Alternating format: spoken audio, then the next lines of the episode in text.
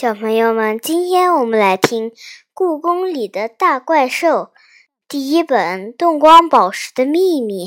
这本书是由常怡写的，中国大百科全书出版社出版的。今天我们来听第十章《动光宝石的秘密》。我就那么一蹦一跳的走，结果它就跳出来了。是那只蓝宝石耳环。自从捡到它，我就用一根细细的红绳把它穿上，当做护身符一样挂到了脖子上。我怕如果把它放到抽屉里，不知什么时候它就会消失了。就是因为它，我可以听懂动物们与怪兽们的绘画。就是因为它，我碰到了越来越多不可思议的事情。我一定得保护好它。宝石越来越漂亮，宛如清澈的海水，闪闪发光。什么地方的珠宝店会有这么美丽的宝石呢？把它轻轻地贴到胸前，好像就有什么魔力进入到我的身体。我正看得入迷，身后突然传来了一个低沉的声音。那可是个不一般的东西。我回头一看，就在身后的树下，一匹黑色的大马正神气地站在那里。它比普通的马要大两三倍，身上披的不是皮毛，而是黑色的鱼鳞，上面有海浪般的蓝色花纹。咦，这不是怪兽海马吗？故宫的大怪兽里。就属他最有学问了。谁都知道他是故宫里那些宝贵瓷器和字画的守护神，也只有他知道那些东西的故事。难道这是你丢的？虽然这样问，我却把宝石耳环紧紧攥到了手心里。海马摇摇头说：“这可不是怪兽们能有的东西。”我松了一口气，但仍然不放心地问：“那你知道这耳环是谁的吗？”“这个应该是巫师的吧？”海马一边说，一边慢悠悠地向御花园的方向走去。那上面的宝石可不是一般的宝石，那是动光宝石，在太阳光下能散发出七种颜色的光芒。人戴上它，就能听懂所有的动物、神仙、怪兽的话，而神仙和精灵被它的七彩光芒照射到，也就不能再隐身了。这么厉害啊！我深吸了一口气。所以啊，这种宝石一直以来都被皇帝的巫师保管，巫师会用它与神明对话，预知未来。无论在哪里发现了这种宝石，当地人都必须立刻送到皇宫里。可是现在没有皇帝，也没有巫师了啊！这只耳环到底是谁丢的呢？虽然心里好奇，我却没有问出口。对于现在的我来说，无论这只耳环是谁丢的，我都不愿意还回去，即便知道这样做不对。我也不愿意把它交给别人。我一边摆弄着宝石耳环，一边跟着海马走进御花园。你说，被它七彩光芒照射到的话，精灵和神仙就不能隐身了？这是真的吗？我为什么从来没有见过呢？海马温和的眼睛看了看耳环，说道：“那是因为你总把它这样藏在衣服里面吧。”来，你现在把它对准阳光，对，就是这样，不要动。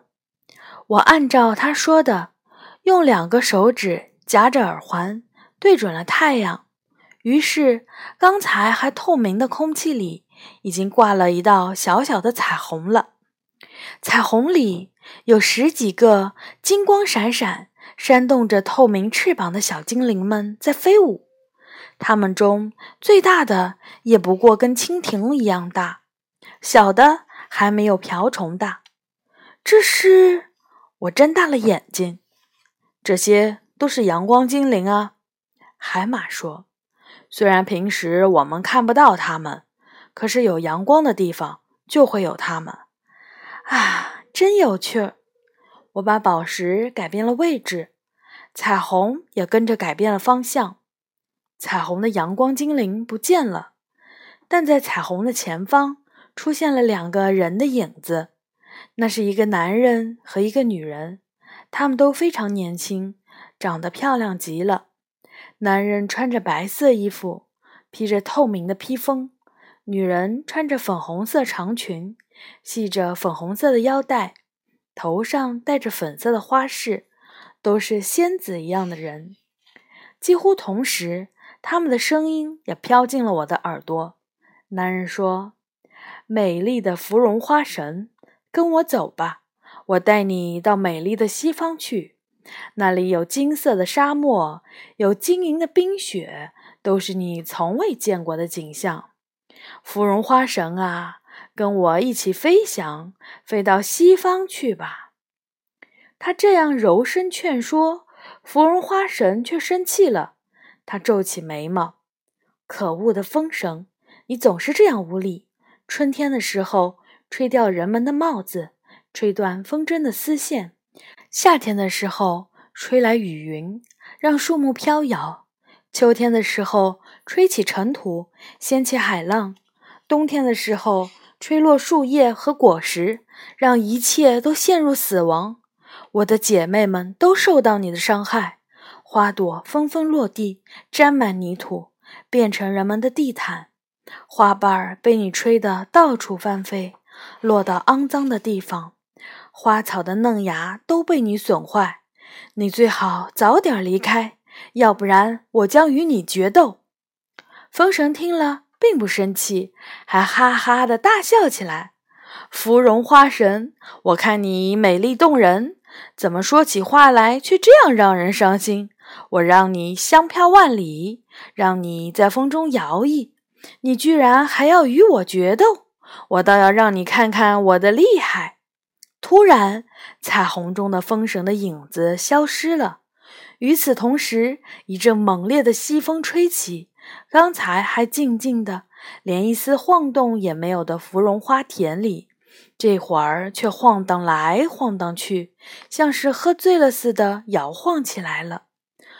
风神发威了！海马在我身后小声说。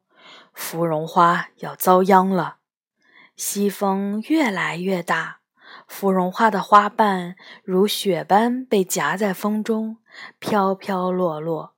很快，绿色的草地上、花圃里、柏树下就铺满了厚厚的花瓣。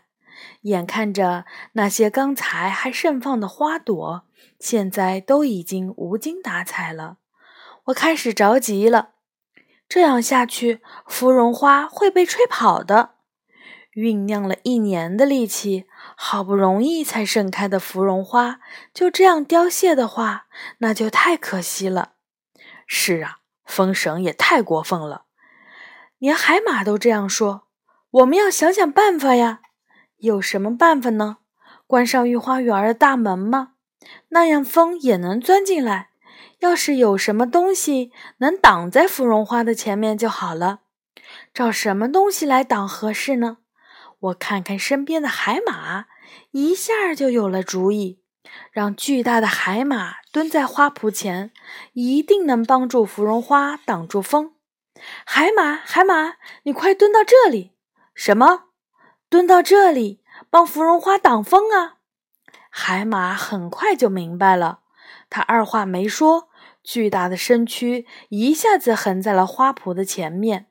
这样一来，无论西风刮得多么大，多么呼呼作响，花圃里的芙蓉花都能一动不动了。不知道西风又刮了多久，连松树的树枝都被折断了，风才渐渐小了起来。看来风绳也有吹累了的时候呀。又过了一阵儿，连一丝微风都没有了，海马才从花圃前面站了起来。真是谢谢你们，一个甜甜的、还带着花香的声音突然在耳边响起。我转过身，看见美丽的芙蓉花神站在我们身后，她的样子比刚才憔悴了许多。多亏你们的帮助，否则我今天真的要被风神吹到冰冷的西部去了。如果他明天还来呢？我还是有点替他担心。芙蓉花神摇摇头：“不会的，这阵西风已经刮到西部去了，明天起就要刮北风了。”我这才松了一口气。这个，请你们收下吧。不知道什么时候，芙蓉花神的手里面多了两顶粉红色的帽子。这是用芙蓉花瓣做的帽子，颜色是朝霞般的颜色，没有帽檐，样式也十分简单，但却散发出好玩的香气，那是芙蓉花的气味啊！我戴上帽子，心情突然就变了，芙蓉花的清香就像流淌出来的华尔兹舞曲，让我愉快的想跳舞。你也戴上吧。这是一顶很棒的帽子呢。我把另一顶帽子递给海马，海马想了想，也把帽子戴到了头上。戴上花帽子的海马，看上去简直就像杂技团的马了。随后，我们告别了花神，兴高采烈地离开了御花园儿。只可惜，芙蓉花的帽子一个星期后就枯萎了。幸好。我的动光宝石耳环还挂在我的脖子上，紧紧地贴在我的胸口，没有消失。好的，小朋友们，这本书呢，我们就说完了。从明天开始，我们来说御花园里的火车站。小朋友们，晚安。